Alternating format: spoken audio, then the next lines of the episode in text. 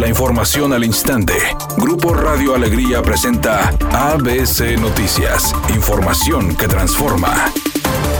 El Instituto de Control Vehicular cerró algunas oficinas luego de detectar el contagio de COVID-19 entre su personal como medida preventiva para reducir los casos en medio de la tercera ola en Nuevo León, por lo que se decidió cerrar temporalmente tres sucursales. Así lo informó el director del instituto, Rubén Zaragoza. Nosotros estamos monitoreando mediados de julio, que es cuando empezamos a notar aquí que algunos jóvenes, porque el personal de asesores son la mayoría son, son jóvenes, empezaron pues a, tener ahí algunos contagios. Afortunadamente por lo mismo de la edad pues se recuperan rápido, entonces se han ido ahí recuperando y ya integrado, incorporándose a, su trabajo, ¿no? Pero, pero hemos tenido ahí alrededor de esos 20, 20 casos, pero sí por esta situación pues eh, optamos por hacer esta reubicación de, del personal. Cerramos estas tres que son las más pequeñas, pero el personal que está ahí sano pues se, ubica en otras delegaciones donde tenemos ahí algunas ventanillas. Agregó que las delegaciones de Plaza La Silla, Plaza San Pedro y Sendero Apodaca permanecen cerradas a partir de hoy hasta el 31 de agosto, indicando que el resto de las sucursales están operando con normalidad, siguiendo los protocolos sanitarios entre el personal y los visitantes.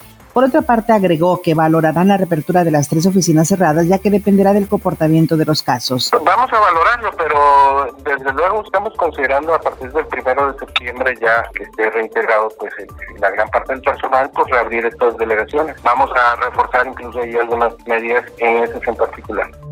El presidente López Obrador informó que antes de que termine agosto enviará a la Cámara de Diputados la iniciativa de reforma electoral a fin de renovar totalmente el Consejo General del INE y el Tribunal Electoral del Poder Judicial de la Federación. Los acusa de actuar de manera facciosa y estar en contra de la democracia. No pueden estar ahí. Tiene que haber un cambio. No es un asunto personal, es que no han estado a la altura de las circunstancias.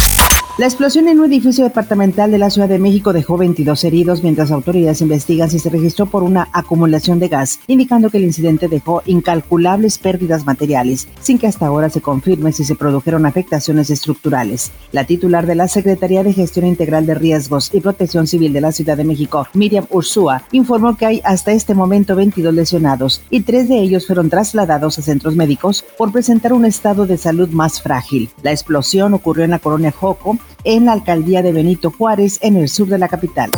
Editorial ABC con Eduardo Garza. El turismo religioso deja ganancias millonarias a la Iglesia Católica. Por eso la Arquidiócesis de Monterrey, encabezada por Monseñor Rogelio Cabrera, está acelerando los trabajos para construir una explanada a la Virgen de Guadalupe en lo alto de la Loma Larga que llamarán Memorial de la Misericordia. No es cuestión de fe. La Arquidiócesis no tiene permisos para esa obra. No hay estudios de impacto ambiental no han hecho trámites ante Semarnat, la Profepa, con Es más, ni siquiera tienen visto bueno del municipio. Y los vecinos del sector temen ser desalojados a la mala por la Iglesia Católica en Monterrey. Así están las cosas en blanco y negro.